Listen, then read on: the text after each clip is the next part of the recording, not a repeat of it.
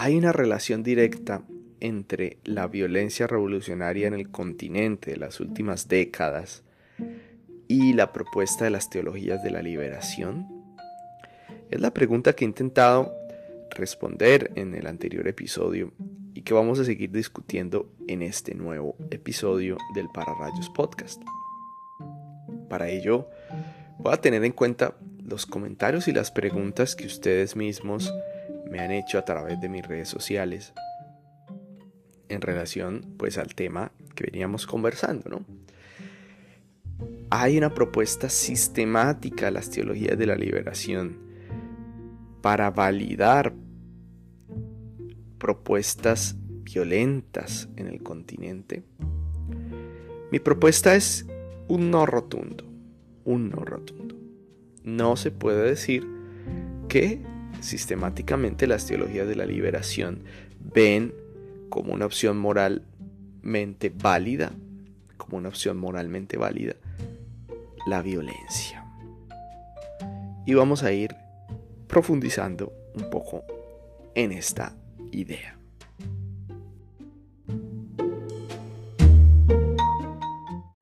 Primera pregunta. Me dicen, ¿usted cómo puede afirmar que el señor Tobón Sanín se encuentra en campaña política? A ver, lo primero es que no hay nada malo en que alguien esté en campaña política. No hay nada malo. La participación política es un derecho y es un deber en una sociedad democrática.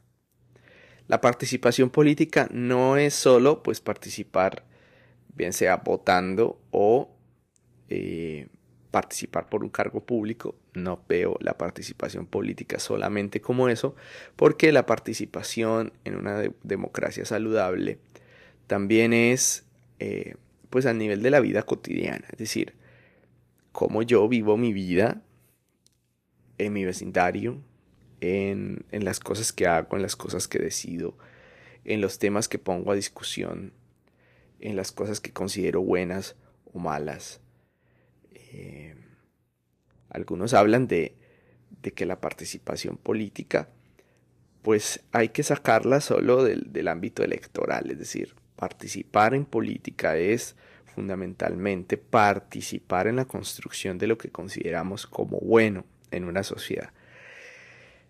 Todo esto para decir que a mí no me parece un error, ni me parece algo deleznable que el señor Tobón Sanín esté en campaña.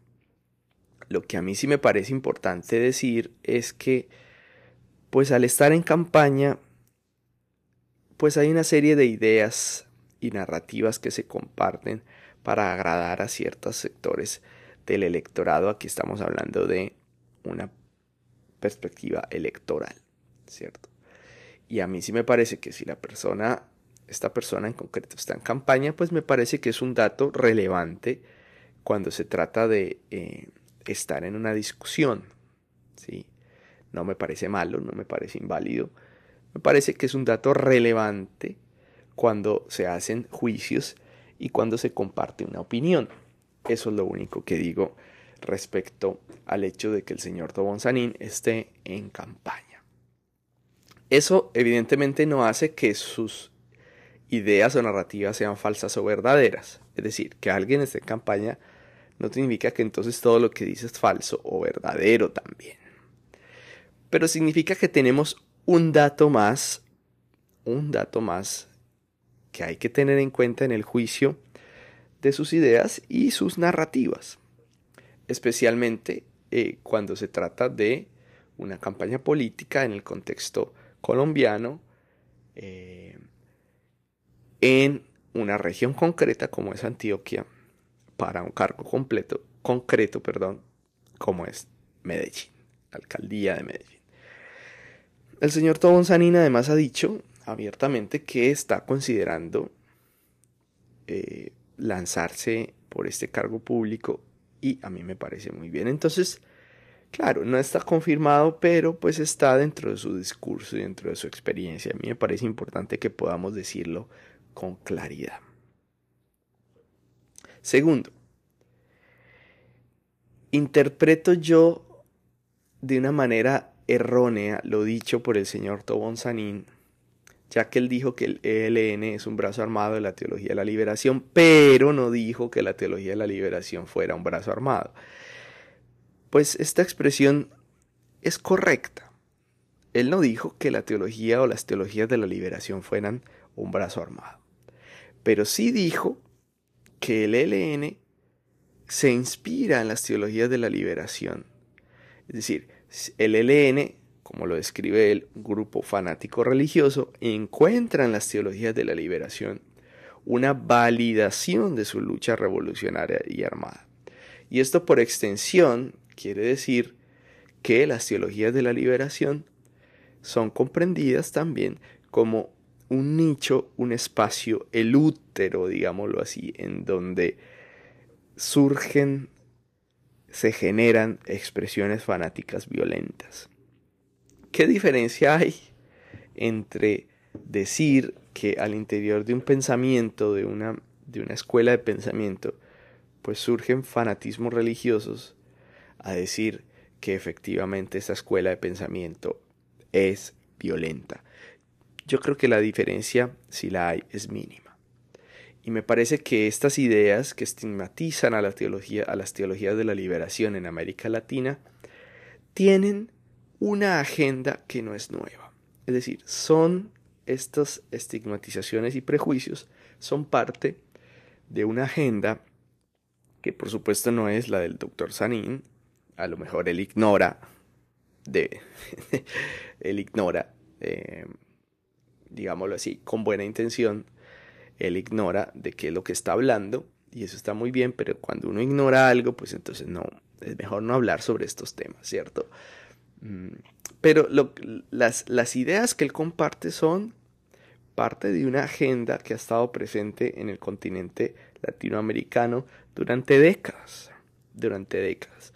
Eh, nada más eh, para su reflexión les comparto, por ejemplo, esa famosa eh, cumbre de Santa Fe que, que dio un documento que se llama el documento de Santa Fe en el que participó el gobierno de los Estados Unidos, y, en el que básicamente se describe a la teología de la liberación en, en, Latinoamérica, por allá en los años 70, como una amenaza, esto dicen los Estados Unidos, una amenaza a las democracias y pues a la idea de democracia que, que en ese momento tenía Estados Unidos eh, y una amenaza evidentemente a su liderazgo en el continente.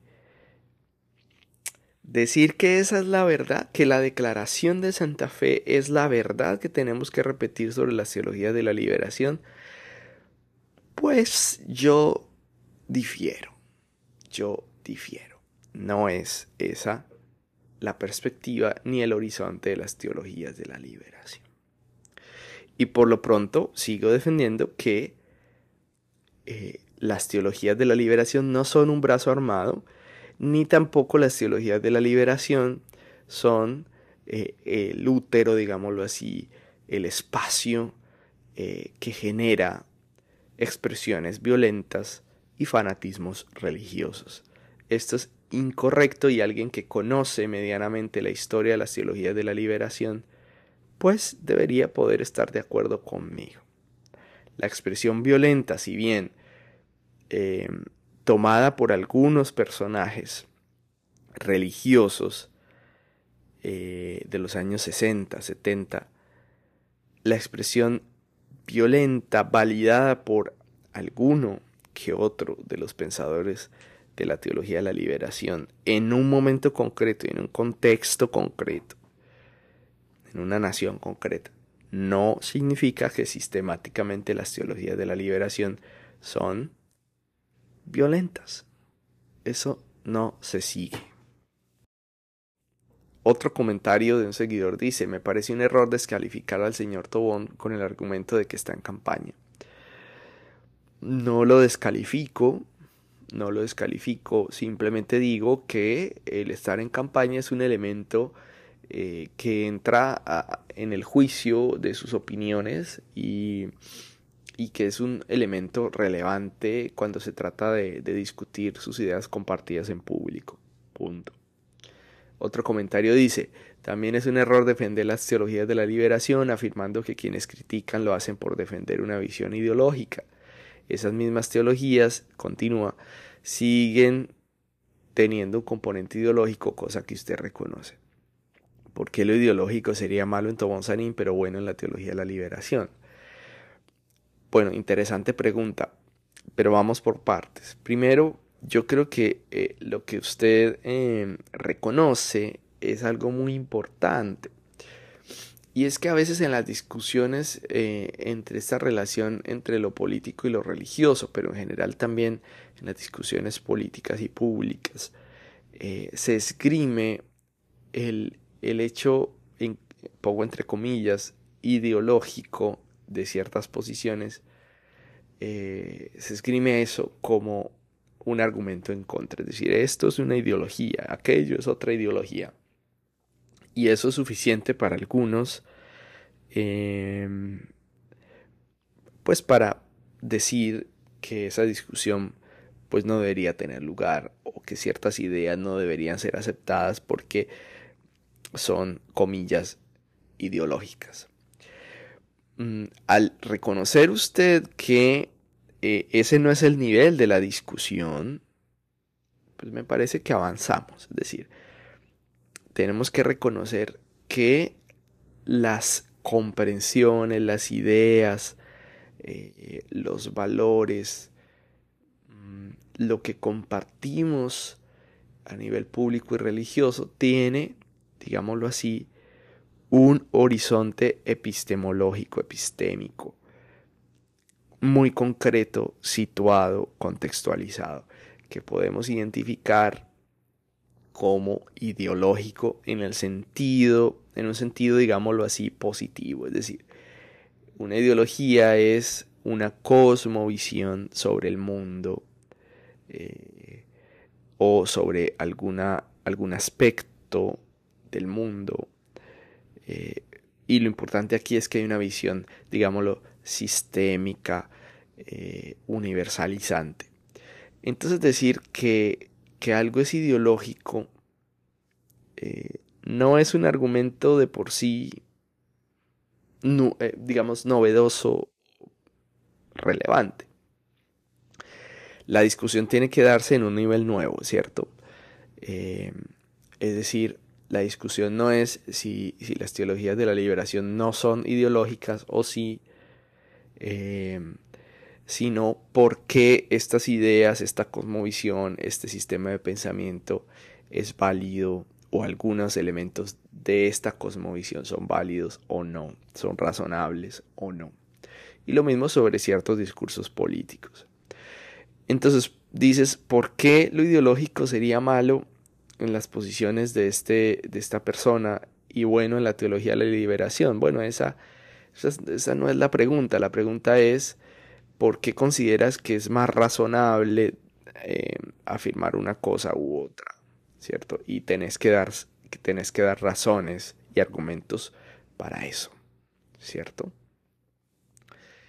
Mm, hay otro elemento que me parece importante aclarar y es que mm, muy fácilmente se reconoce que al interior de los de, este grupo guerrillero que es el ELN, que es, pues es el, digamos, el centro de la discusión aquí con el doctor Tobón Sanín, eh, se dice que quienes fundaron al, digamos, a, al ELN fueron sacerdotes y religiosos y religiosas, dije yo, porque también hay mujeres. Esto es, esto es, esto es medianamente verdad. Es decir, no todos estos religiosos se identificaron con lo que es la teología de la liberación. Eso es un error. ¿Cierto? No porque em, promovieran eh, al socialismo, que eso sí sucedió, digamos, el padre Camilo Torres em, y otros tantos eh, colegas suyos en, el contexto de la década de los 60 consideraron que el socialismo era la salida para los problemas eh, sociales, políticos de Colombia. Y esto no es algo solo que se vivió en, en Colombia, sino a, nivel continental. Hay un gran movimiento de cristianos y cristianas que reconocen el socialismo una, una mirada válida, una propuesta válida para el cambio social eh, pues de las problemáticas del continente. Y, y, eso hay que verlo desapasionadamente, porque tenemos que reconocer eso desapasionadamente. Digamos, estas personas pensaban esto, es algo que nosotros tal vez no compartimos hoy en día, eh, pero lo importante es que reconozcamos en nuestros juicios, pues que hay un contexto concreto eh, que dio lugar también a, a esas posiciones que hoy consideramos radicales. Pero el segundo punto es decir que no necesariamente estas personas eh, que, que, trabajaron en un nivel, digamos, de base con los movimientos de los trabajadores, con los movimientos sindicalistas, con el movimiento estudiantil de esas décadas, 60, 70, no se puede decir que ellos de por sí hacen parte de lo que hoy consideramos las teologías de la liberación. Esto es muy importante aunque haya dentro de su experiencia religiosa y política, pues narrativas que son cristianas y liberadoras. ¿Me hago entender? Mejor dicho, la pregunta, eso es algo que hay que asumir y que excede este episodio, es ¿qué es propiamente tal la teología de la liberación? ¿Qué hace que una persona sea considerada como teólogo o teóloga de la liberación. Y creo que aquí muy fácilmente eh, se incluye en un mismo saco a muchas personas. Y no es así. No es así. Hay una gran discusión sobre si la teología de la liberación es marxista o no, que si es violenta o no. A ver, aquí hay un principio muy importante que es compartido por Gustavo Gutiérrez, uno de los padres de las, de las teologías de la liberación, y es, miren, eh, en la opción preferencial por los pobres, que está al centro del pensamiento teológico liberador, esa opción por los pobres surge de una conciencia concreta de que la mayor violencia en el continente americano es la pobreza. Entonces, una discusión sobre si la teología de la liberación es violenta o no, o, es el nicho o el espacio que genera más violencia, tiene primero que encararse con esta pregunta y con esta perspectiva que los teólogos de la liberación han propuesto en la reflexión religiosa, teológica y también política. Es, si vamos a hablar de violencia, hablemos de la violencia en sus justos términos, en sus justas proporciones. Y la primer y mayor violencia en el continente es la miseria, la pobreza. Pero esta no es una idea simplemente política, porque para Gustavo Gutiérrez y los teólogos de la liberación, la opción por los pobres no es algo abstracto.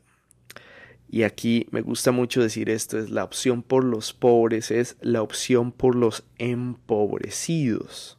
¿Sí? No son los pobres, porque son pobres porque sí, porque es voluntad del Señor, no.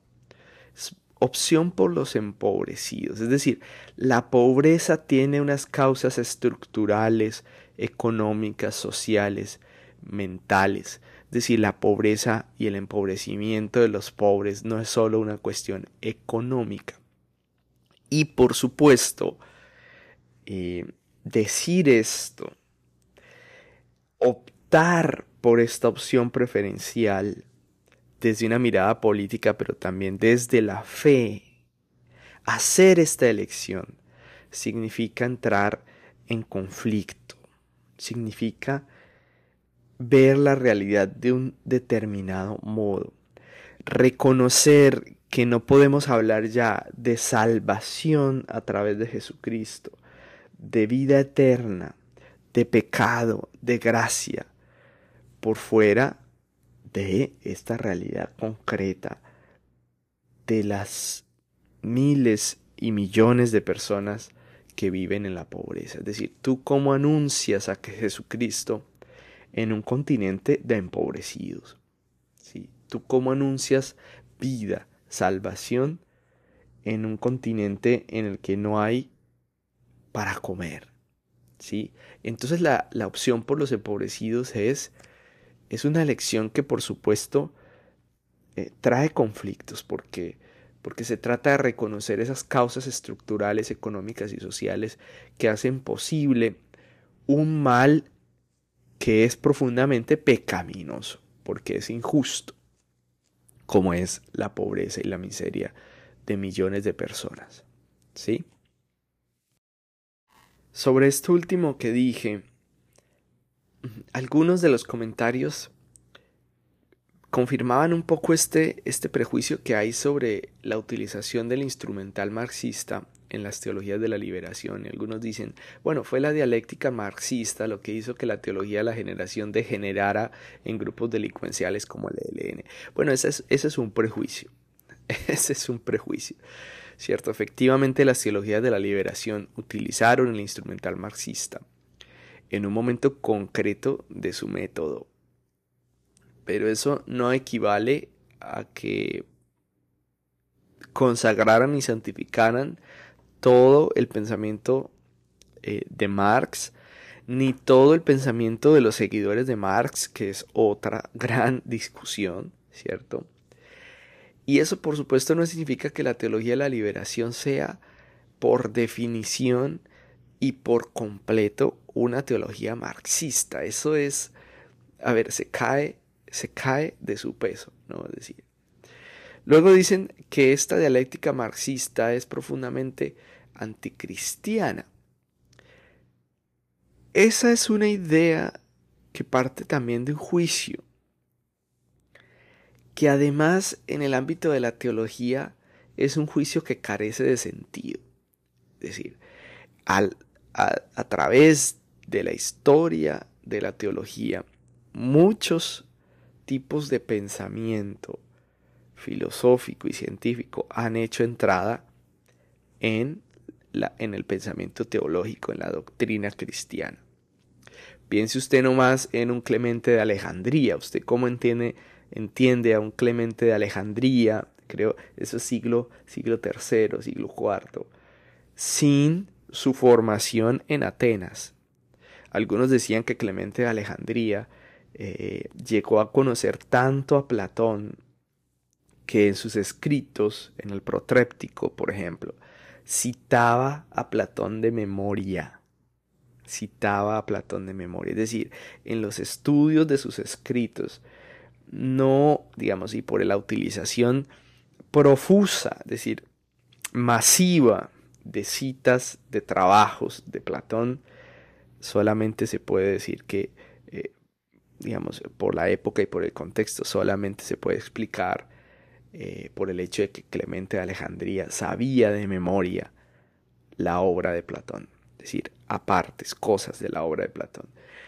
Y entonces decir, Platón es anticristiano, ¿cómo es posible que la teología utilice a Platón, un pagano, para explicar el misterio cristiano? Bueno, pues ahí tienen a los padres de la iglesia. Ese juicio ridículo de que la teología no puede usar el pensamiento científico, el pensamiento eh, social, humanista, que no se define como cristiano religioso, es profundamente ridículo, ridículo, no más. Una reflexión final, pues a partir de toda esta discusión que hemos hecho a partir de, de la teología de la liberación y el marxismo, y las propuestas violentas. Yo diría varias cosas. Primero, es muy importante que no entremos en generalizaciones eh, como respuesta pues a nuestra ignorancia, ¿cierto? O sea, es muy fácil que generalicemos porque sencillamente ignoramos cosas que superan en un determinado momento nuestro entendimiento o nuestro juicio. Bueno, el peor error sería generalizar ante la ignorancia. Y por eso lo mejor es siempre ir a la fuente. Mejor siempre estar abiertos. Mantener una perspectiva eh, abierta frente a la vida, frente al mundo, frente a las teologías, frente a las diversidades en la iglesia, frente a nuestra capacidad como seres humanos eh, de pensar, de crear, de imaginar. A mí eso me parece profundamente bello, eh, milagroso, me parece profundamente bueno, ¿cierto?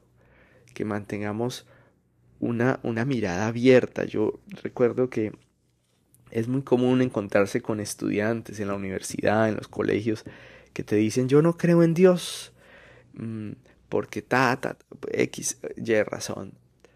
Y yo siempre digo, hey, me parece que bien que te, que te, hagas preguntas sobre tu fe, sobre tu cultura, sobre tus tradiciones, lo que te enseñaron. Pero ojo, que las preguntas sigan siendo preguntas, ¿cierto? Porque a veces en nombre de no ser dogmáticos, nos volvemos profundamente dogmáticos. Es decir, las preguntas que permanezcan abiertas. ¿Cierto?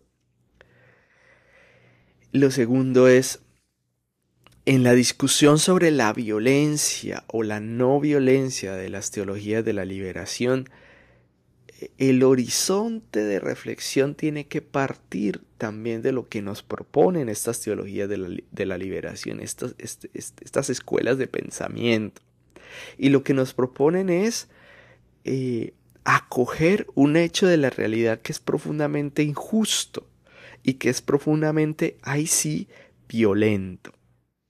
Y es las masas pobres el crecimiento de la pobreza, el crecimiento de la miseria, ¿cierto? Y eso sí es, y realmente, y es un dato positivo, eso sí es un hecho, es realidad. Hay muchas millones de personas que pasan hambre en nuestro continente. Tercero, asumir esa perspectiva le da horizonte a una discusión, ¿cierto? Porque, porque la discusión no es, eh, no está anestesiada, digamos, la discusión no es entre quiénes son los buenos y los malos, sino que quiénes están al centro y quiénes están fuera, ¿cierto? Cuando se habla entonces de violencia, no podemos hablar de la violencia en abstracto, sino de cómo millones de personas son violentadas a través de la pobreza, porque son condenadas a la miseria y la pobreza por estructuras políticas, sociales y de pensamiento. ¿Sí? Y diría una cosa más. Algunos me criticaban porque eh, por apoyar una, una, una, una escuela de pensamiento que divide el mundo entre opresores, que son los malos, y los oprimidos, que son los buenos hey, esto no es lo que debería escandalizar. Porque lo que debería escandalizar es que hayamos vuelto el Evangelio eh, una suerte de consagración y de sacralización de un orden que es profundamente injusto. Y le hemos quitado al Evangelio ese potencial liberador. Y ese potencial liberador no le pertenece a un pensador, no le pertenece a una escuela de pensamiento. Ese potencial liberador lo encontramos en la misma sagrada escritura, lo encontramos en la predicación de Jesús, lo encontramos en, en esa oposición profunda de toda eh, dominación política y religiosa ¿cierto? Lo encontramos en el acto supremo de amor hasta el extremo que está en la Pascua, que está en la cruz, que está en la resurrección de Jesús. Vámonos por ahí, vámonos por ahí, reconozcamos, reconozcamos, renovemos ese potencial liberador que encontramos en nuestra fe, para poner al centro con Jesús lo que es importante, lo que es urgente, lo que es necesario eh, cambiar y transformar.